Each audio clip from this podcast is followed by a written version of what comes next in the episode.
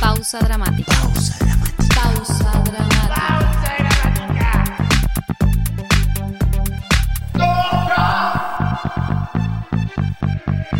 Pausa dramática.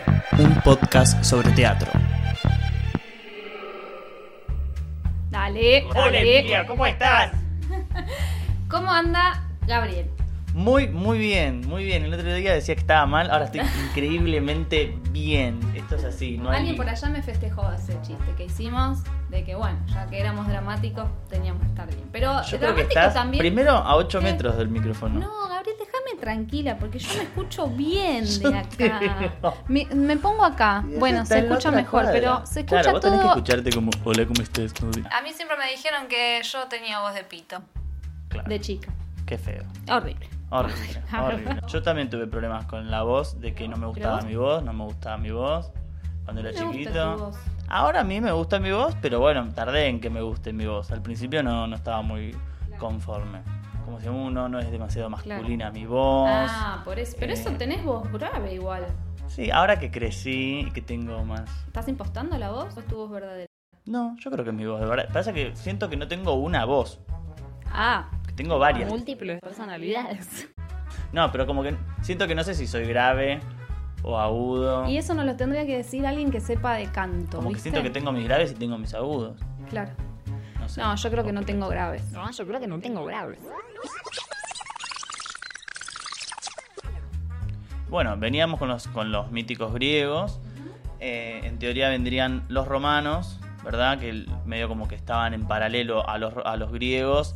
Medio que lo fueron como sacando del camino y fueron tomando todo. Piña va, piña viene. Piña va, piña viene, pero a nosotros lo que nos vamos a enfocar eh, en el periodo medieval, ¿no es cierto? En todo este periodo donde La larga edad media. el medioevo, El me... Te salió. El me... el medioevo. Sí, nos vamos a centrar en ese periodo donde hay muchas contradicciones también que se aparecen eh, ahí por las eh, por las redes, por las informaciones, Por las fuentes. por las fuentes, Sí, exacto. parece como, como que hubo un oscurantus ahí, una brecha de oscuridad, de vacío, ¿no? Donde no hubo nada, por lo- en términos de teatro por lo menos, ¿no? Igual podríamos, o sea, situar brevemente, así como poetamente, esto de, bueno, la Edad Media. Que donde empieza la Edad Media, bueno, para situar ahí contextualmente, pensamos en, bueno, esto que decía Gaby, caída del Imperio Romano, cristianismo, ¿no? Como el auge del cristianismo, arranca Exacto. la Edad Media y la Edad Media, nada, le pega derecho un montón de siglos hasta eh, que llega alguien a América. Famoso, que no es ni el niño Jesús, ni es Harry Potter. Otro famoso más. Este sí que es Voldemort real. Este nos cagó la vida, Yo por lo creo. menos a todo el hemisferio sur, Sí, sí, sí. eh, nos cagó la vida. Yo siempre lo pensé. eh, en un momento pensaba como, bueno, si, si tenés una máquina del tiempo, Raptalo. eh, cambio ese punto en la historia. Tipo, le- le- hago que se tropiece justo antes de cuando, cuando sale el barco y muere. Tipo, Lo mandamos no- realmente para la India. Lo Lo- mandamos- le mandamos una, una tormenta que, que, que mande el barco realmente para Yo la creo India. que igual si, eh, No, pobre, pobre India. si no hubiese venido él, hubiese venido otro. Sí, tal cual. Eh, Tenés razón. porque si hay algo que decían los griegos, era que nuestro destino ya estaba escrito. Ay, te- Y que no podíamos negarnos a nuestro destino. Llega Colón ahí a América y bueno, cambió todo, modernidad. Pero bueno, vamos a eh, meternos con un poquito con la Edad Media y el teatro medieval. Bueno, ahí tenemos como hay como contradicciones, decía. Muy bien. Sí, sí, hay contradicciones porque por un lado también se muestra como, bueno, si uno hace una línea de tiempo, en el medio hay como un bache donde siempre se explica o se dice o se, se expande la información de que eh, no hubo teatro desde la caída del Imperio Romano hasta el año 1500 más o menos, que es un montón. ¿sí? Son un montón de años, de más o menos del año 1200, del año 200 o del año 200 antes de Cristo hasta el 1500.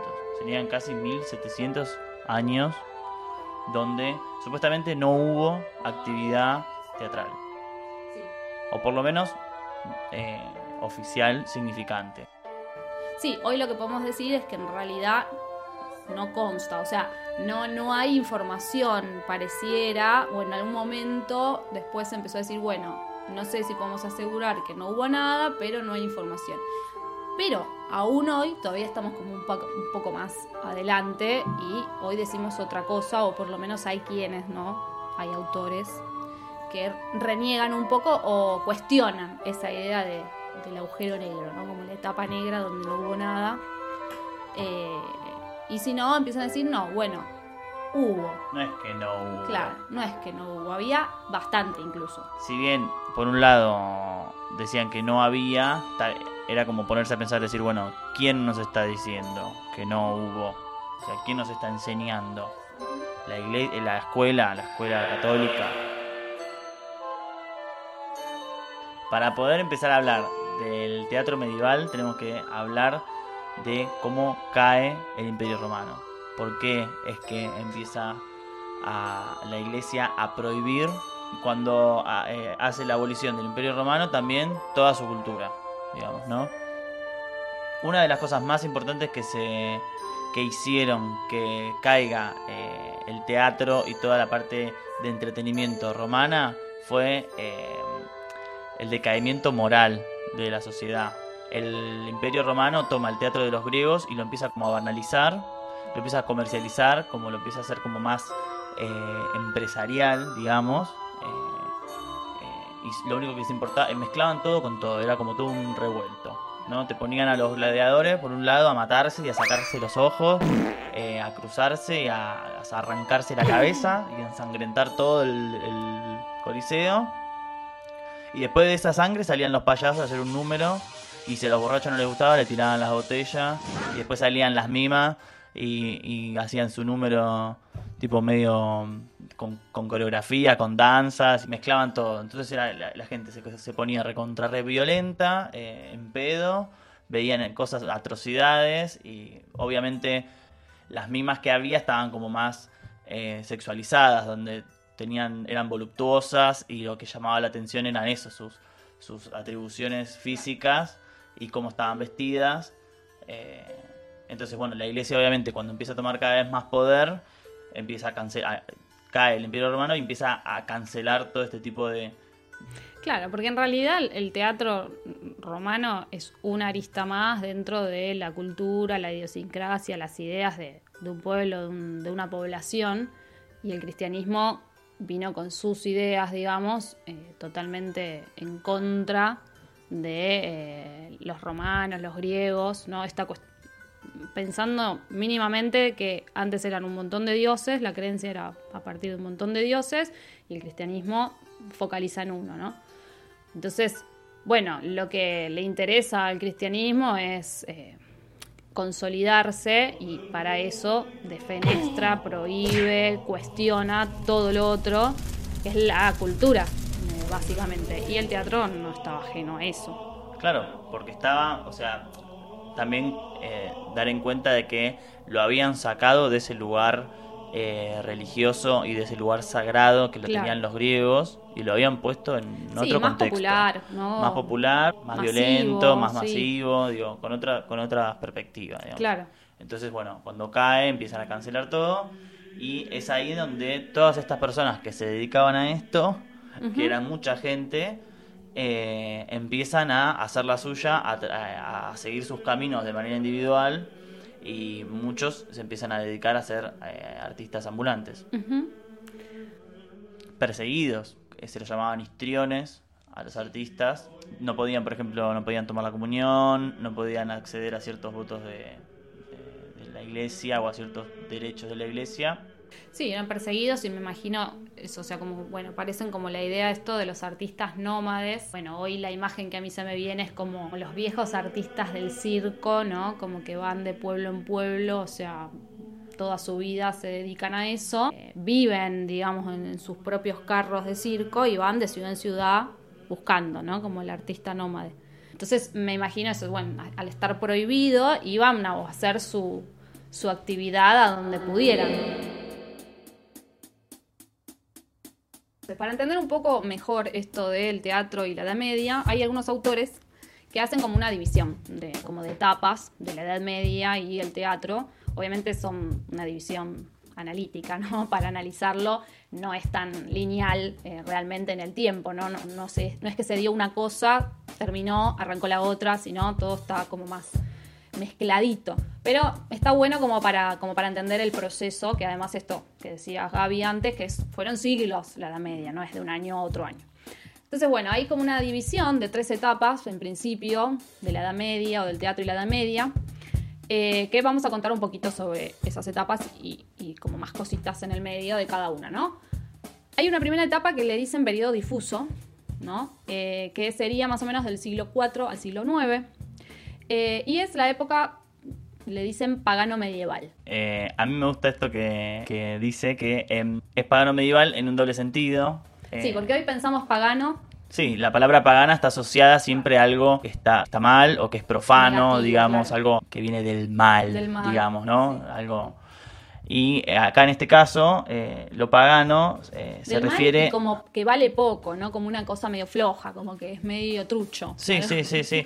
sí yo lo entiendo pagano como algo medio como que hereje. Sí, ¿No es cierto? Como algo medio que no... Fuera, escúchala con esto. Sí. ¿No es cierto? Sí, sí. Pero originalmente el término pagano viene del, latín que se refiere a un periodo agrario o rural, ¿no? Que es como una época de poderosa presencia en las religiones. Exactamente.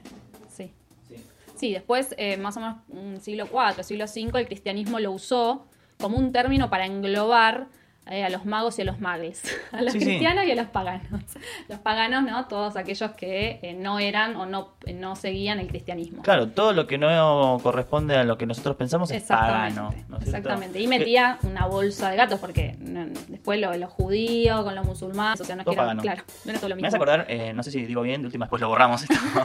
Me hace acordar al término subversivo, que todos tenemos eh, como presente de que el término subversivo es, algo malo. Eh, es algo negativo o está mal ser un subversivo y en realidad es tener otra versión de las cosas, ¿no es cierto? Tal cual. Y sin embargo, si hacemos una encuesta en la calle y preguntamos qué es ser un subversivo, seguramente nos van a decir que es algo que está. Habría que hacer una encuesta. Habría que hacer, habría que hacer una encuesta.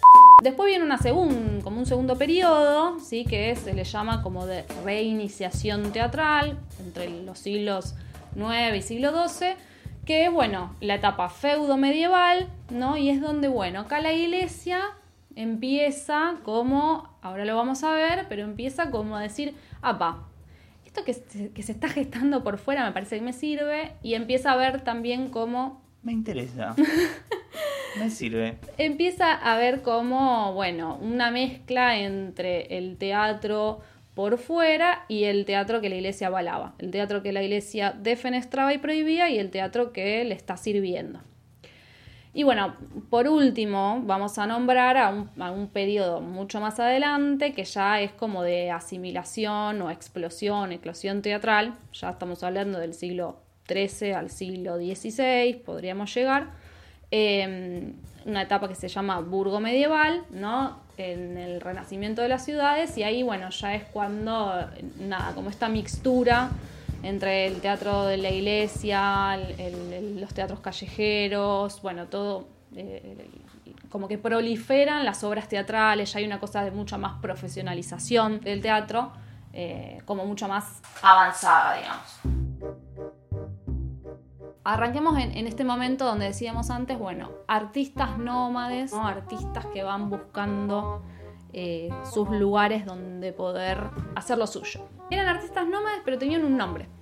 Sí. que me encanta. No sé por qué. Por favor, todo tuyo.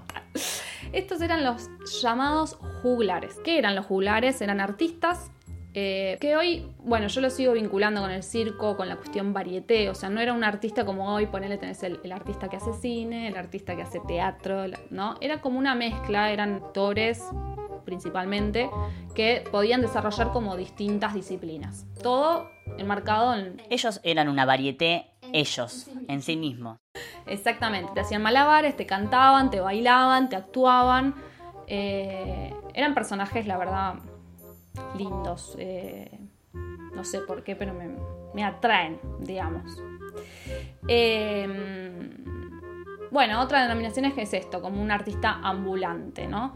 Sí, está bueno esto de que mm, había distintos tipos de juglares y que había eh, juglares que estaban bien tomados y juglares que estaban mal tomados, ¿verdad? Como depende en dónde, en el círculo, como todo, ¿no es cierto? Depende en el círculo que se que, que habitaban o que actuaban o que hacían sus funciones, eh, era el valor que le daba a la sociedad. Claro, porque había, o sea, había juglares que hacían actuaciones para el pueblo, en la calle, ¿no?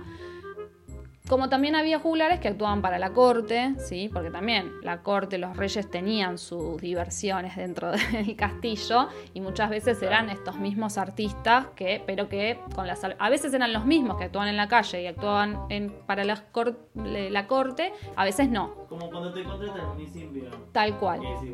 Exactamente. Bueno, de hecho, al- eh, algunos juglares actuaban a veces por, por dinero y a veces también por otro tipo de trueque, como puede ser alimento, ¿no?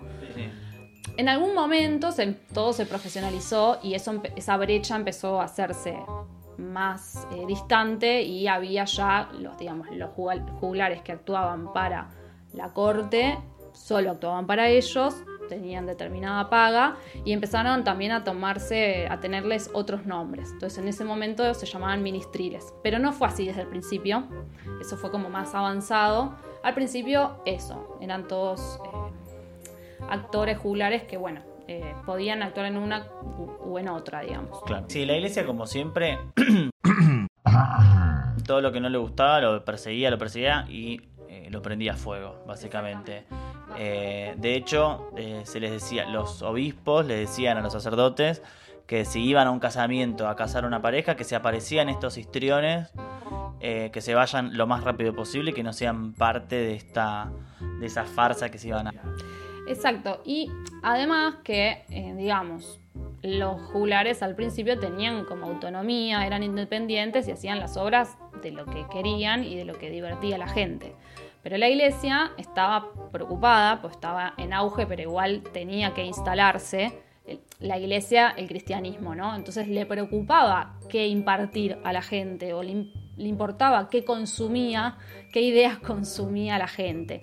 Entonces, al principio hacían sus, sus propias obras eh, teatrales que eran como más, eh, como medio más parecido al ritual, ¿no? Como, como la misa y Sí, el claro, de espectáculo hecho, de misa. iba a decir eso. La misa fue la ceremonia que facilitó que entre el teatro de una manera. Sí. Fue la misa que algo como un ritual repetitivo y que siempre repetían los mismos textos y hacían la misma- el mismo gesto y todos se levantaban y todos se paraban. como un... Sí, tenían temas específicos, o sea, hablaban, los temas eran los de la Biblia, básicamente, ¿no? O sea, ellos, eso era como, eh, impartían sus, las, las historias cri- cristianas, digamos.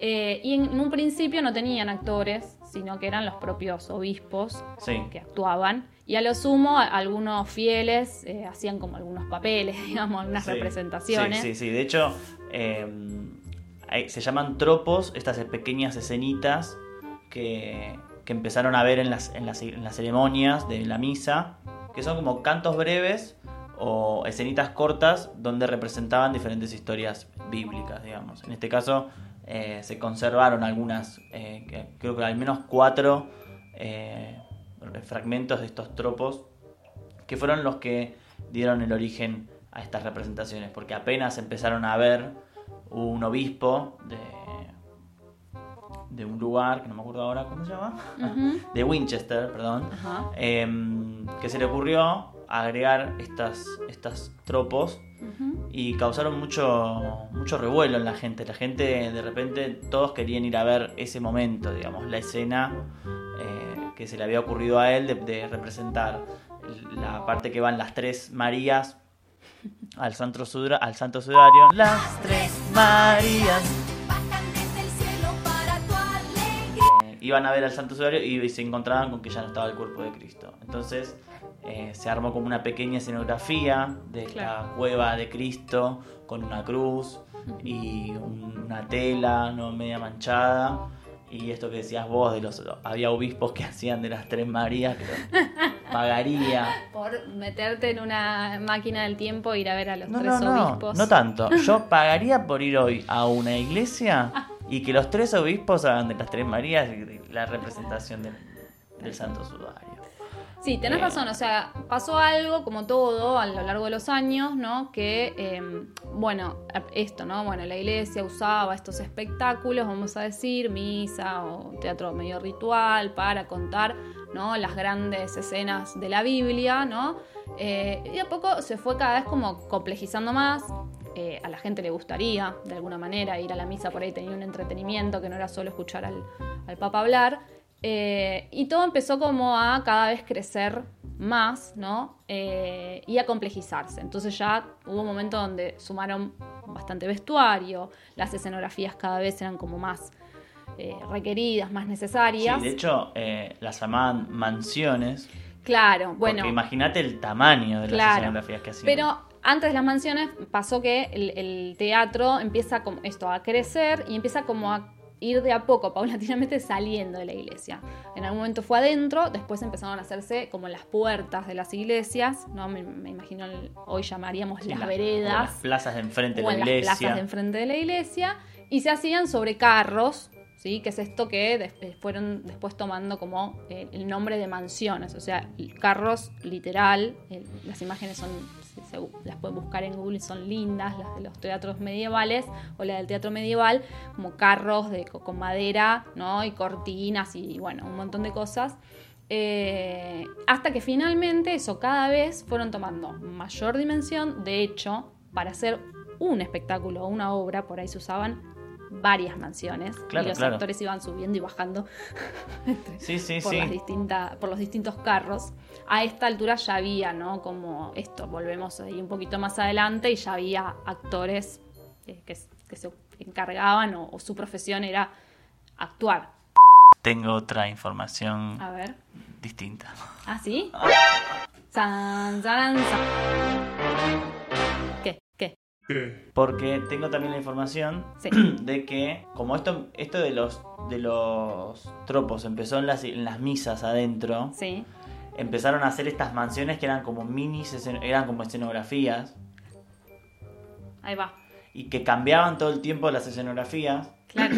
y que como se fue se hizo tan popular Sí. de que todo el mundo entraba a la misa adentro, se llenaba y tipo afuera todos, Como que ya no quería más. como diciendo eh, se nos fue de las manos, Sí, vayan a hacer claro. la pavada de las tres Déjenme Marías afuera. joder. Vayan a hacer lo de las tres Marías a la plaza y no jodan. Claro.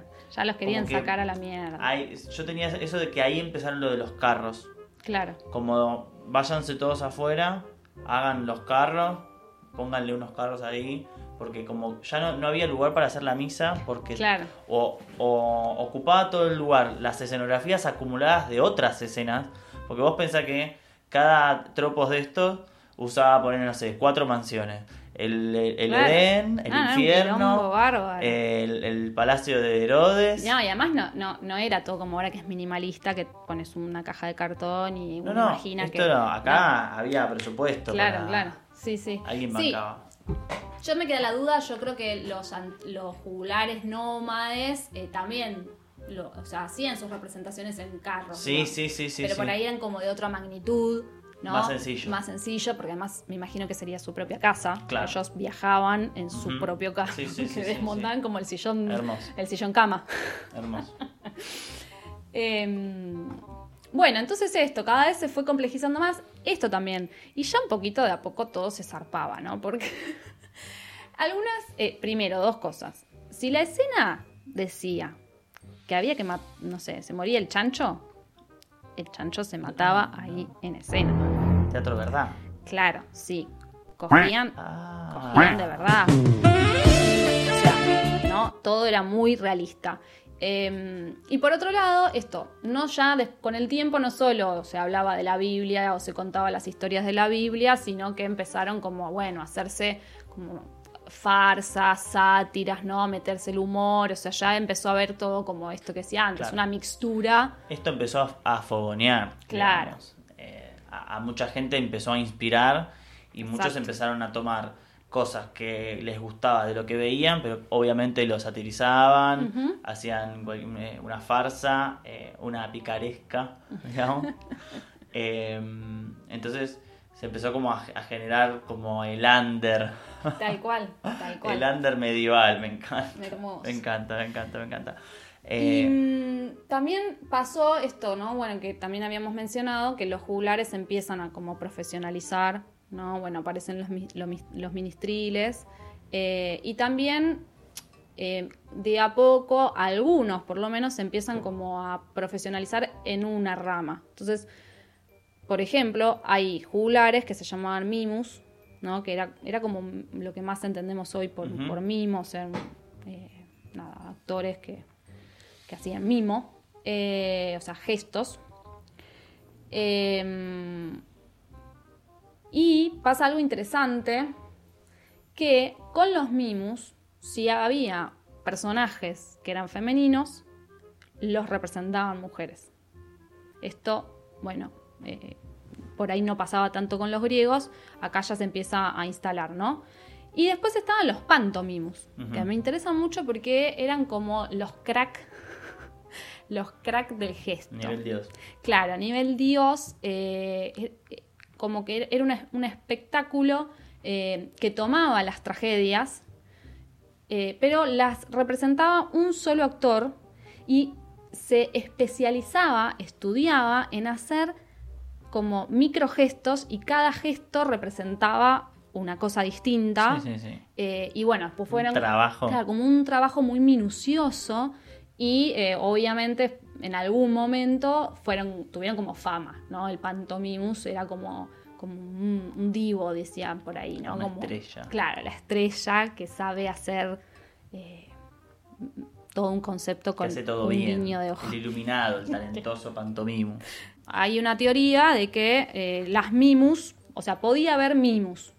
Y como todo, lo, como siempre, lo mismo, ¿no? O sea, pareciera, cuando uno se pone a estudiar de este periodo, como la mayoría de los periodos teatrales antiguos, eh, que las mujeres no existen.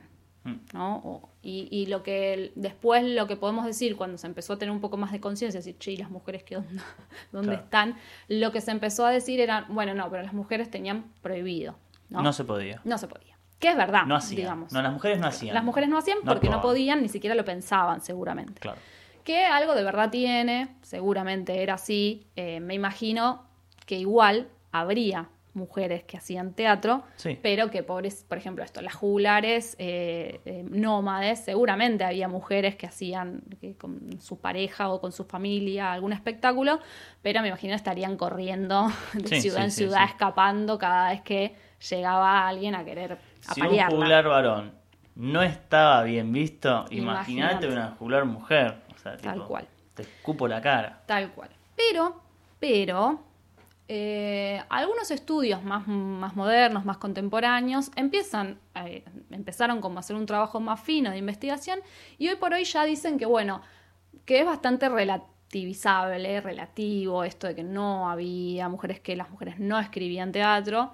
Eh, de hecho, afirman que las había, eh, que había mujeres escritoras, pero también podemos decir que si las había, por ahí eh, tenían otra condición social. Claro. Sí, sobre todo estas mimus de las que hablábamos, Sí, que, bueno, sí, estaban, hacían la pantomima, hacían como situaciones eh, hasta casi te diría como de circenses, malabarismo y todo. eh, pero bueno, estaban consideradas también como unas prostitutas, estaban consideradas como, Olvídate. bueno, eh, maltratadas y demás. Em, Sí, después seguramente había también, el rey tendría su actriz por ahí que le divertía y no pasaba nada, pero bueno, de ahí, a- de al divertirte a considerarla que esa persona era una persona con buena moral, hay, hay un trecho. largo. Sí, sí, sí, sí. sí. Eh, tenemos también eh, datos de, por ejemplo, en el año 200 más o menos, que Justiniano el Grande, que era un emperador de Roma, se había casado con una actriz que se llamaba Teodora, pero eh, solo se podían casar si Teodora renunciaba a, Claro. a su profesión de actriz, ¿no es cierto? Que de hecho lo hace. Mm. Pero previamente a eso, Teodora eh, tenía, venía de una familia de artistas donde su mamá era también actriz Mm. y su hermana era acróbata o así, eh, se dedicaba más a lo físico, a, lo- a la danza. Y eh, lo interesante también de Teodora es que fue una de las primeras mujeres que empezó a gobernar en paralelo con su marido emperador, digamos, como que ella empezó también a tomar decisiones Claro. desde el poder y a influir, digamos, ¿no? Pero a un costo, ¿no? Tuvo que dejar. Sí, tuvo que dejar su profesión y dedicarse solamente a su marido Claro. y a su casa. Bueno, no su casa no, porque como era la no hacía nada en su casa. Sí. Pero bueno, eh, y instaló la ley del aborto en ese momento. Ah, Así bueno. que tranqui, Teodora. Bueno, Gracias. se, se preocupó por instalar algunas cositas. Sí, sí, sí, sí. Si quieren, busquen a Teodora, Sí, esposa de Justiniano el Grande, que instaló muchos derechos por las mujeres. Por las mujeres, sí. Muchos. Sí, bueno, y había, hubo otros personajes en la historia. eh, aparece ahí un nombre de, de otra mujer que se llamó Roswitha, creo que lo pronuncio bien, Rosita, de Gandersheim. Rosita. Nosotros le decimos Rosita. Rosita, Rosita. de Gandersheim. eh, que escribió teatro. Ella eh, era alemana, hasta donde sabemos. eh, más o menos estamos hablando del siglo X. Pero ¿qué pasa con Rosita? Lo que decía antes. Ella, eh, digamos, nació en una familia acomodada, o sea, estaba acomodada económicamente. Y en ese momento había mujeres que, eh, digamos, radicaban en las abadías, ¿sí? Que eh, las abadías eran como lugares donde las mujeres estudiaban y eh, Se formaban se formaban, en exactamente. diferentes Solo era para mujeres. Y pasaba eso, digamos, ¿no? Como claro, me imagino, las, las mujeres no podían eh, gobernar, pero hijas mujeres había, no es que no existían. Y lo que hacían eran, bueno, se, se iban a las abadías estas y se pasaban el tiempo formándose, estudiando, Sí, sí, sí. haciendo manuscritos, bueno. Eran Y- canonesas, ¿no es eran canonesas, Bien, sí. que son como monjas, Claro, con exactamente. la diferencia que ellas no aceptaban ser pobres. Claro, Digamos, bueno, yo no soy como una monja que voy a, a desayunar mate cocido y pan todos los días. exactamente. Tenían No. privilegios. O sea, podían escribir teatro. Básicamente podían porque tenían la condición económica para poder hacerlo. Sí, eh, y ocupar su tiempo en eso, ¿no? o sea, estaban al pedo. Claro. Eh, pero bueno, algunas, como Rosita, también se, ocuparon de eso, escribieron teatro. eh, y cuenta que, como datito gracioso, que generalmente las obras que escribían este tipo de mujeres, porque también en España hubo otras, em, tenían como obras un poco sat- satíricas, ¿no? Con ironía, con humor, un poco se burlaban de, de los varones. Eh, pero bueno, estas obras eran representadas generalmente al interior de las abadías, ¿no? No, no eran obras públicas. Eh, tal vez algún rey ¿no? las, las- las- observaba, digamos, podían disfrutar del espectáculo. Eh, pero bueno, eran como más a puertas cerradas. En algún momento tuvieron mucha, digamos, eran como muy reconocidas estas figuras de estas mujeres. Después con el tiempo, eh, cada vez, digamos, fueron como más vapuleadas, por poner un término, eh, se les fueron acortando los derechos, Mm, las sí, sí, libertades. sí, Che, che, tanto, tanto Ya no. tanto ¿eh? no. Tanto, eh, tanto no. Y obviamente para la época de la casa de brujas, estas monjas eran como, bueno, a quienes Brujas blancos, claro. ¿Están riendo de nosotros? Brujas.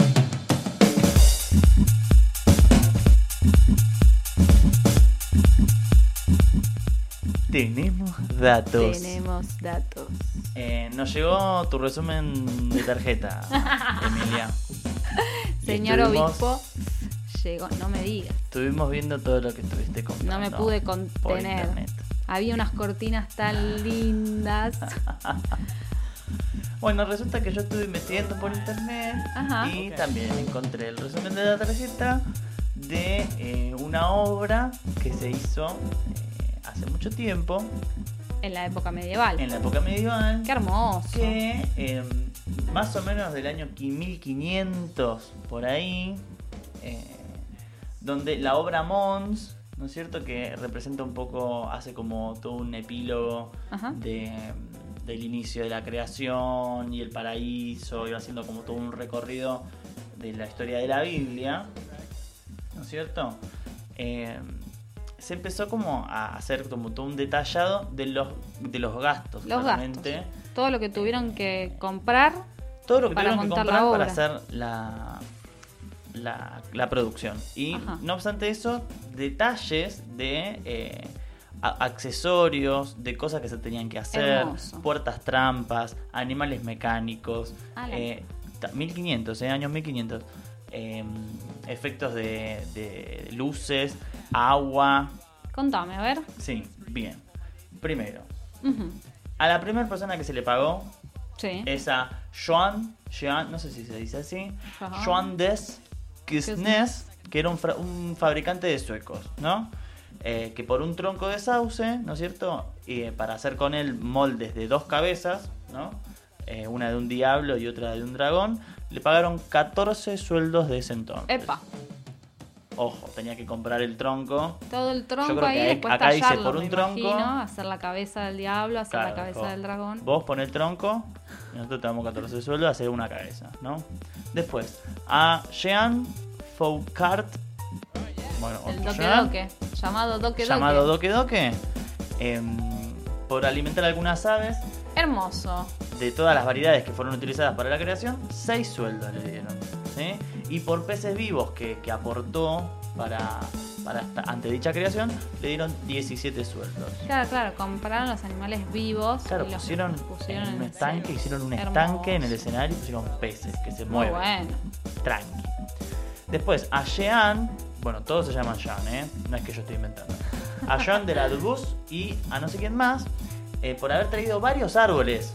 Varios. No un por haber traído un árbol para No un poner en la esquina. No, el árbol enterito. Por varios árboles que trajeron para hacer el paraíso terrenal, siete sueldos. Que yo creo que a él le, le pagaron poco, te digo.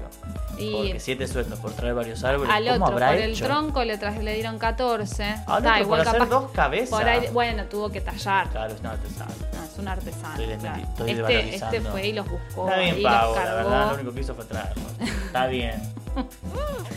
Esto es hermoso, porque Después, los árboles le ponían, le- o sea, le adosaban las Claro, frutas, claro. las manzanas, y tenían que hacer, ¿no? A, Adán y Eva comiendo la manzana, ponían las manzanitas claro. ya sacadas de otro Reales. árbol, las montaban reales. Muy Sí. lindo. Decía, muy por- lindo. dice, por manzanas viejas y nuevas y también cerezas para colocarlas en los árboles, cinco sueldos. Cinco sueldos. Después, a otro Jean, que no sé qué, por qué se llaman todos Jean. Y como acá son todos Carlos. Claro, tal cual. Y vamos a ponerle como un Juan. Juan, Juan, claro. chicos. Otro Eh, Juan Y 17 que no venía asistentes. solo. Claro, no venía solo. 17 asistentes. ¿Para qué? ¿Qué tenían que hacer? Gente trabaja, ¿qué? Eh, polka esto. Claro, pero mira, para ayudarlo en el infierno durante nueve días, porque eso es algo que no dijimos, pero las días. obras, esto venía de los griegos Claro. también, duraban sus días, ¿no? Sí. Eh, para ayudarlo a hacer el infierno durante nueve días, eh, le pagaron 18 sueldos. Bueno, Y después, eh, a otra persona por estar 5 días y medio de su tiempo empleado en colocar tubos dentro de las serpientes, sea, de las que habían hecho para el paraíso, para que éstas puedan escupir fuego. hermoso. O sea, a esta Vos persona- Imaginate al chabón poniendo un tubo No adentro de la serpiente muerta ya, un tubo, la ingeniería, ¿no? Para que largue fuego. Hermoso. Tremendo, tremendo. Em, ¿Cuánto le pagaron? le- 44 sueldos. Y bueno, sí, escúchame. la verdad que Pero yo me imagino meter el persona- tubo, que la serpiente no se te rompa toda, eh, que quede más o menos entera y después hacer el fuego, porque el chabón tenía que estar ahí haciendo la magia. Pero aparte yo me imagino a esta persona que dice, bueno, y acá quiero que las serpientes escupan Sí, fuego Sí, sí. y que los peces, eh, que se baje una, ca- Quiero una no, trampa y... tiene que. Tiene que. Acá tiene que pasar esto. Tiene que pasar esto, Sí, ¿no es cierto? Eh, nada, no solamente todas estas especificaciones eh, de dinero que necesitaban para financiar esto, sino que todas las indicaciones escénicas para la representación de esto, ¿no? La complejidad de los Claro. efectos, ¿no es cierto? Eh, ¿Mm? muy, muy singular, muy singular. De hecho, tenemos también algunos dat- datitos, ¿no? Eh, que decían, por ejemplo, José y María con Jesús en sus brazos tienen que pasar por delante de un templo y al mismo tiempo que lo hagan, se tienen que caer al suelo todos los ídolos. decían. En un punto, en un punto se dará una señal a los encargados del artificio del diluvio para que dejen salir el agua. Ah, ¿De dónde? O sea, el agua no estaba siempre, en un momento no estaba no, y dejaban salir el Claro, agua. sí, sí, sí. Después que era dice traída del río, que era además. traída del río original, Claro, ¿no? Porque había que hacer un mar, hay que traer agua del río. con peces Sí, claro, claro. vivos. Sí, sí, sí. Susana. Obvio, obvio, obvio. Después decía, debe haber mucha luz en el limbo. Gran brillo, ¿sí? Y una melodía, ¿no? Que, ¿Cómo que- harían? Porque una- esto es al aire libre. Divino, una divinidad, ¿no es cierto? Eh, después dice, la divinidad se aparecerá en forma de un alma, con dos ángeles y cubierta por un palio de gasa. Eso ya no sé. Después dice, se va a oír un gran ruido y el Espíritu Santo desciende en forma de lenguas de fuego. O sea, me llama mucho la atención cómo habrán hecho. No, no, no, no. Quiero, quiero estar ahí mirándolo. Tremendo. Igual me reía de algo, ¿no? Recién. Pensaba. Sí. Está bien. Estos por lo menos les pagaban. Claro. Hoy por hoy. Esto por Hoy lo por menos. hoy. Por la verdad que para que te paguen en el teatro tenés que hacer una de lío. Para que te llegue, para que el te bordero te algo, cierre. El bordero que te sirva. Ey, no lo ¿Por dejes qué? todo.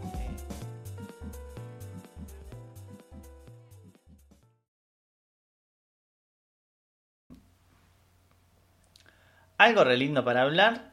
Eh, como nos- no, no, no sabíamos qué texto, decíamos que elegimos un texto para este capítulo. No, no sabíamos, no solo no, no sabíamos, no, sino que eh, cuesta encontrar, o sea, esto que nosotros decimos que igual no es Sí, que no hubo, o sea, claro, no hay, no hay material tan accesible eh, de esta época, o sea, quedó todo en el, o sea, se habrá quemado No, no, todo. claro, no hubo, no, no hubo autores que hagan obras de teatro, sino que se empezó a fogonear con las representaciones bíblicas y eran todos más malabaristas y cosas de circo y ya no había eh, autores, digamos, ¿no? Em, entonces no sabíamos muy bien que, cómo encarar esta parte que queríamos siempre citar a, a algún material, querer poder contextualizar un poco mejor para que la gente se pueda entrar un poco más. Entonces elegimos la película El séptimo sello. Es una película vieja, es una película del año 57, ¿no es cierto? 1957. Sueca. Donde, una película sueca, donde se sitúa em, en este periodo que tanto nosotros estábamos hablando y nos venía bárbaro para poder entender un poco más y adentrarnos eh, en su cultura, en su modo de vivir y en su modo de, de accionar.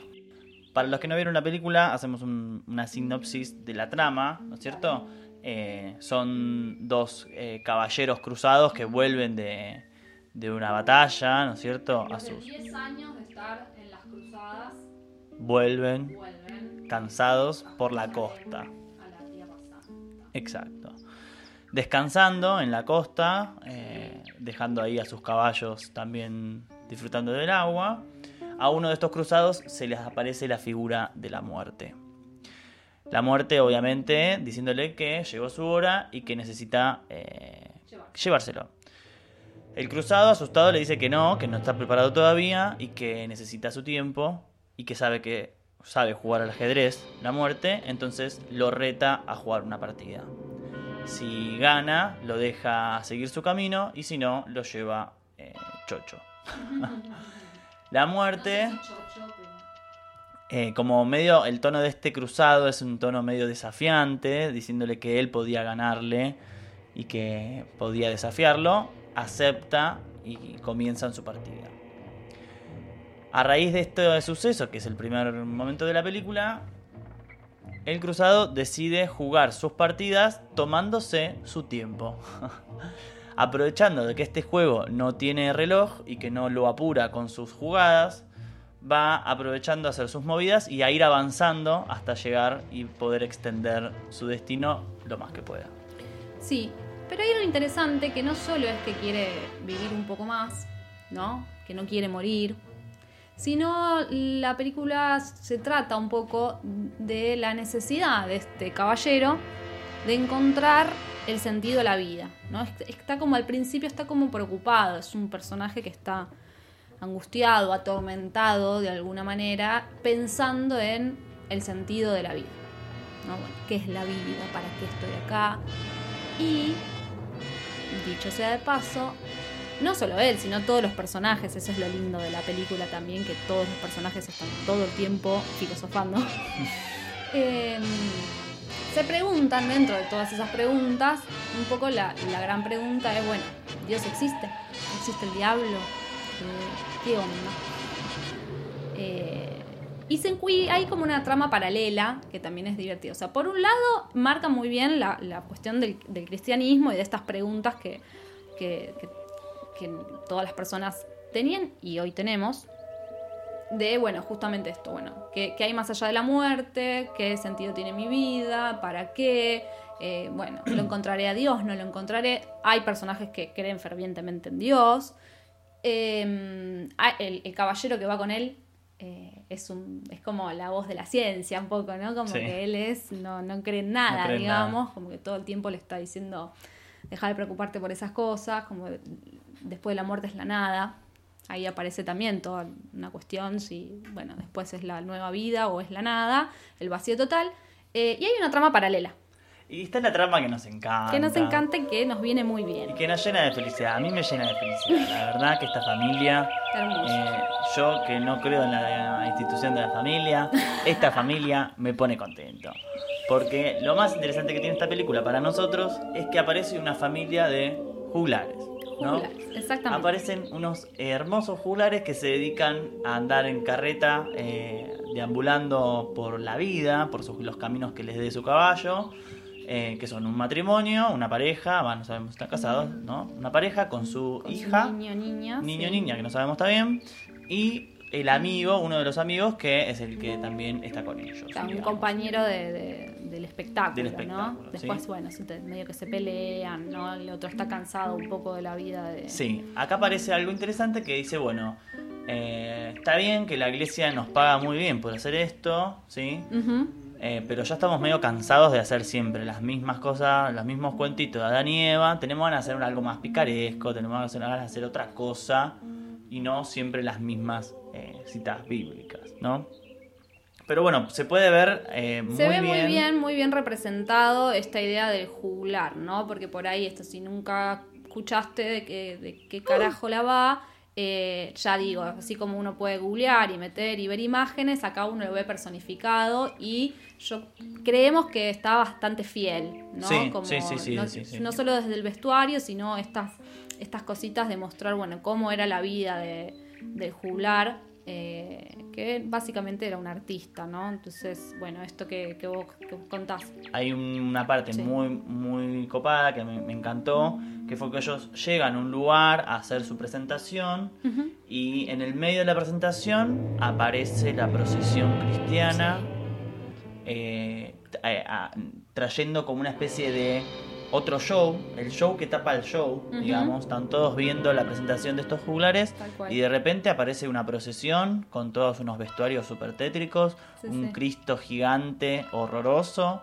eh, Todos un- vestidos de negro. todos vestidos de negro, muy sombrío todo, Sí, gente eh, muy pegándole. oscuro, gente pegando, azotándole, Azotando. digo, todo muy az- impactante. Y un monólogo digamos. muy importante. Un monólogo muy importante que De dice que todos nos vamos a morir, Claro. que no importa, eh, digamos. eh, el, el- el destino ya está marcado de todos y todos van a morir. exacto.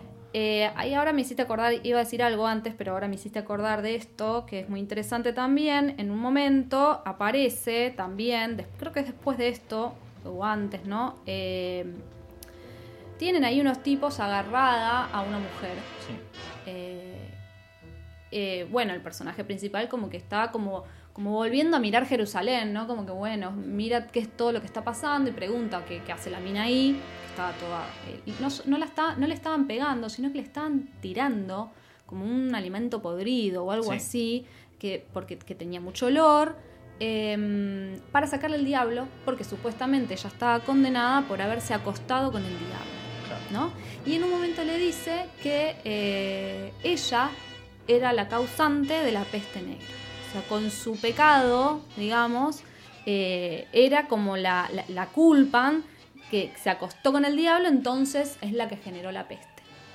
¿No? También hay otra situación que sucede, que es que el amigo de ellos, el amigo de esta pareja que hacía estos espectáculos, en un momento se va con una chica que estaba ahí en Sí, la aldea. sí, se va como por ahí por el bosque Sí. a acurrucar, Sí, digamos. ¿no? De una manera. Ah, Eh, bueno, cuestión que eh, esa mujer tenía a su marido, que era un herrero, ajá. eh, y hace que el herrero se entera, entonces se, se encuentran en problemas y huyen, ¿no es cierto? Eh, hay un momento muy interesante también donde el protagonista juglar, digamos, el, eh, el padre de esta criatura también, está en el bar solo, Ahí comiendo, va. Sí, sí. y se encuentra con este herrero que le dice, no, mi mujer me, me dejó por un juglar, estos malditos juglares. Eh, y él como que lo empieza a cargar, sabiendo que no se da cuenta que él es un juglar, dice, uy, sí, hay que tener cuidado con estos juglares porque la verdad que son tremendos. Eh, y ahí se le empieza a armar un, todo un revoloteo porque se dan cuenta que él es él uno un de ellos juglar. Sí. y se le pudre todo. Se le pudre todo y lo, lo, le empiezan, le empiezan a pegar una gastada tremenda sí, empiezan y lo empiezan a hostigar. A humillar. a humillar, le hacen que empiezan a hacer que hagan formas. sí, que haga de oso arriba de la mesa hasta que se cansa, bueno, medio que le pegan, no, bueno, todo está, ahí aparece bien esta idea de, bueno, la visión, Sí, del y juglar. también me hizo acordar, en un momento dice, le dice, los juglares se roban a las mujeres, dice en un momento este herrero.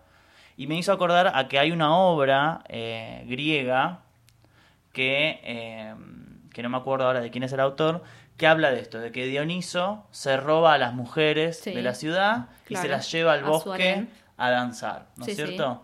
Eh, y me llama la atención esto de que, de que se, se tenga en, consideración este concepto de que los juglares se roban a las mujeres. Ujú. este, y porque son pervertidos, son gente fuera de la Las ley, llevan a- al- al claro, libertinaje. al libertinaje, no les importa nada, ¿no?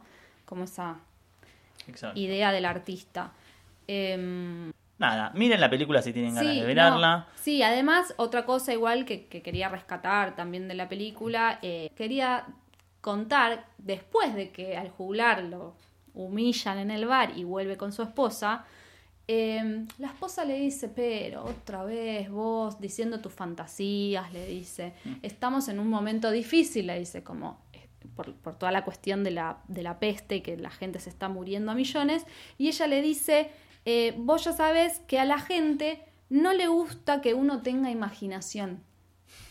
Tremendo. Tremendo, pero a la vez como, como ahí como un, como un guiño de qué necesario, ¿no? Y ahí yo ya me la llevé para, para nuestro hoy también. Me encanta. Qué necesario eh, que podamos imaginar, Ten- tener un poco de imaginación. tener un poco de imaginación, no solo para despegar y poder salir de, de lo difícil, sino para imaginar nuevos mundos posibles, ¿no? Para este episodio conversamos con una trabajadora del teatro independiente. Da clases de historia del arte, o sea, da clases de historia del arte. O sea, ¿qui- ¿quién más para hablar, para hablar de esto? Hace unas cositas en cerámica y serigrafía Rick Chunchins. Con ustedes les dejo hablando a Jazmín Sparali. Creo que si hacemos como una pregunta, eh, me parece que hay mucha gente que se imagina el medioevo así, como no sé, o gente comiendo pollo y patas de pollo, no sé. Esas Mucha cosas. peste. Mucha peste, mucha gente así peleando, como en esas cosas eh, muy así, mucha, mucha, mm, mucha cosa representada en películas también del medioevo o eso. Eh, pero a mí me pasó que cuando, bueno, profundicé en el mundo de la historia del arte y llegué al medioevo, todo eso un poco se me cayó bastante. Primero por lo que fuimos charlando, eh, también al respecto de, bueno, la, la imposición del cristianismo fuerte que llegó a imponerse de ahí para siempre. Eh, y esta cuestión también de cómo la representación de imágenes cambió, pero de una forma brutal, haciendo desaparecer el cuerpo de todas esas representaciones. Si entras a cualquier capilla, iglesia, eh, esos, Claro, esa- te lleva esos murales, esa pintura de frescos, es lo que, Claro. lo que se nos representa. El cuerpo totalmente desdibujado y como un dios que te mira con un marco dorado y unos angelitos que, que te van a decir qué hacer. Anulo por completo la figura humana. Claro que la veíamos desnuda hacía, a- a- hacía un ratito nomás. A mí lo que más me gusta de la historia del arte es ver cómo las sociedades empiezan a cambiar su forma de reproducir imágenes y de crear imágenes y de construirlas. Y esto que, que bien dicen, digo, esta imagen de lo celestial, eh, también en cierto punto ahora la tenemos como bastante estereotipada, como eso, un cielo infinito. Eh, pero claramente tenían una función didáctica en ese momento. O sea, el arte bizantino tiene una función totalmente didáctica ante las personas que tienen que no saben leer, pero sí saben leer, eh, leer imágenes. Claro, te hago un dibujito para que lo entiendas. Claro, te hago un dibujito. Y aparte de eso, de, de cuestiones que también está bueno plantearlo yo en mis clases, siempre lo digo. Nosotras y nosotros soy 2021, que antes de comer una hamburguesa le sacamos una foto. Antes, claro, antes no había esa, ese bagaje de imágenes. Es como ese ejemplo Claro, claro. de la historia de la, de la historia del cine, que la llegada del tren a la estación, el primer corto, la gente flashó y salió corriendo del cine pensando que lo iba a empezar Sí, un tren. sí, sí. Que Claro. venía el tren. Somos adictos a las imágenes. Totalmente, ahora más que nunca. Ahora más que nunca. Ahora más que nunca. En esa época, que es previa al Renacimiento, que después, que eso también lo habíamos charlado, pero digo que en el Renacimiento empiezan el Renacimiento. En el Renacimiento. El renacimiento es un nuevo periodo. es un nuevo periodo. eh, empiezan a, a estar las estrellas de la, de la historia del arte. Eh, claro, las tortugas ninja. Las tortugas tortugas ninja. ninja. Eh, y- pero en este momento, la mayoría de los artistas, por no decir todos los artistas, eran medios para llegar a la pintura de Dios, a llegar a esa representación. Entonces son anónimos. Eh, entonces esta imagen de- de- del artista empieza a construirse eh, como pasado ese tiempo, después. pasado ese periodo. La idea del maestro, ¿no? Que hay que copiar y... Pero en este momento, justa, justo, eh, como en, en cuanto a representación visual, el artista desaparece. Es un medio nada más para medio que para- la- Claro. claro, para que las personas lleguen a, la- a las imágenes de, de Dios y que las aprendan. eh, como esa función Claro. tan didáctica y como también esta cuestión se, se replica en la arquitectura, que ahora viene eh, los estilos arquitectónicos, el gótico, el románico, toda esa cuestión de intentar hacer la iglesia para hacer, así en criollo, hacerla más finita y alta para llegar más rápido al cielo, ¿sí? para que esté más cerca del cielo, pero tal cual, tan así directo como es. Eh, y esto que dicen, tal es para mí es eso, también esa contradicción de, bueno, por un lado las imágenes fijas, en cierto punto sí nos rodean y estamos, y en esa época también, claramente, pero en sí la comunión social, el ritual, eh, que son todas cuestiones que, palabras que se vuelven, se resignifican todo el tiempo, igualmente en el mundo eclesiástico estaba y también la gente, digo, debe haber un montón de artistas que en esta época pintaban otras cosas, pero lo que nos llega es, Claro. el bizantino es esto. Lo que quería que nos lleguen, claro. Totalmente, porque la historia también la cuentan quienes ganan y quienes se imponen en ese sentido. Como el algoritmo de hoy. Vos te escuchás lo que el algoritmo quiere que escuches. Mirás lo que querés que el algoritmo que quiere que mires. Y ¿No es que sí, yo no puedo, esas cosas también son terribles, digo, yo meto mi Netflix y aparece todo RuPaul, Betty la Ay, Fea, claro, claro, sí. y a otra gente no la, ni siquiera le aparece de- para ahí, para buscar, terrible. Nada, nada. Todo Adam Sandler, todo Adam Sandler, Adam Sandler. es muy notorio algo que también para pensarlo, que mm, se da como, bueno, nosotros tres, nosotros tres tenemos el poder de tener los, todos los sentidos de nuestro cuerpo, por suerte. Eh, pero bueno, como no sé, quienes hayan cuidado de ustedes y mi madre y mi padre a mí me han enseñado a hablar, a ustedes también, nos han enseñado a, no sé, a tener motricidad fina dibujando adentro de un circulito, pero nadie nos enseñó a mirar imágenes, simplemente porque tenemos el poder de ver, ya está, se da por hecho que vamos a entender todo lo que vemos.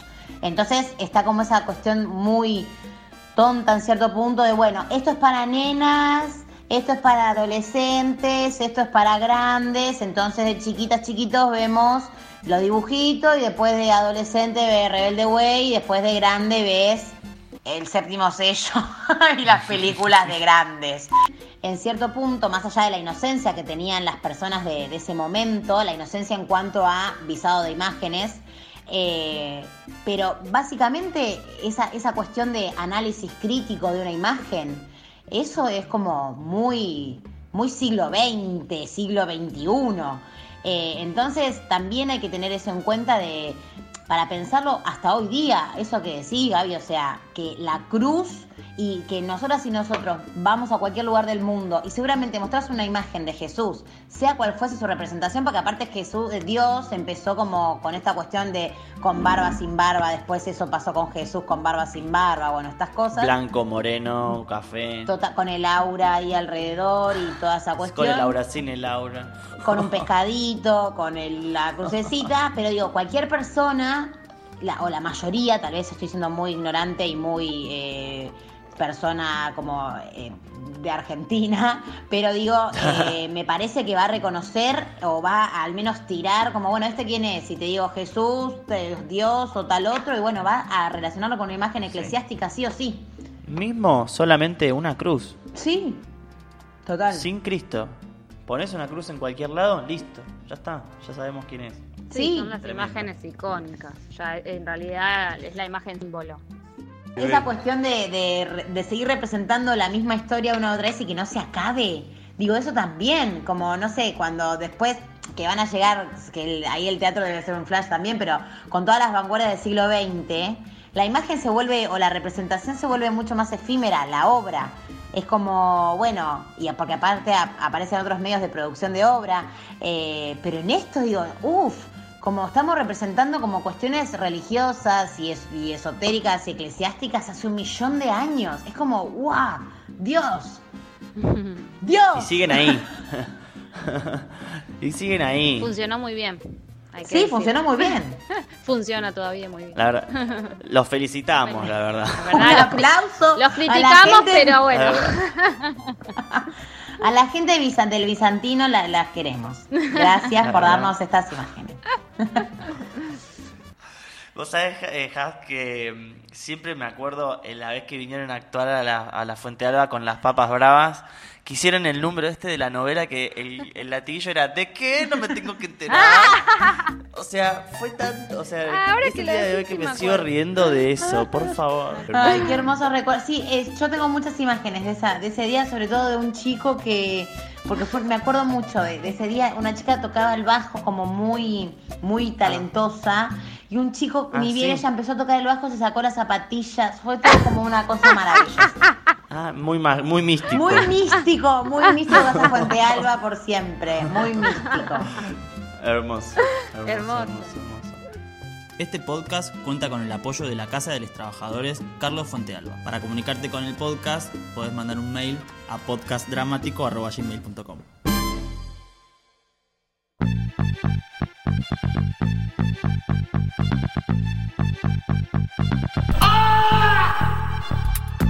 Pausa dramática. Pausa dramática. Pausa dramática.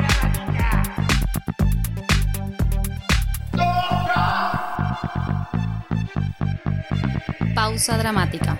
Un podcast sobre teatro.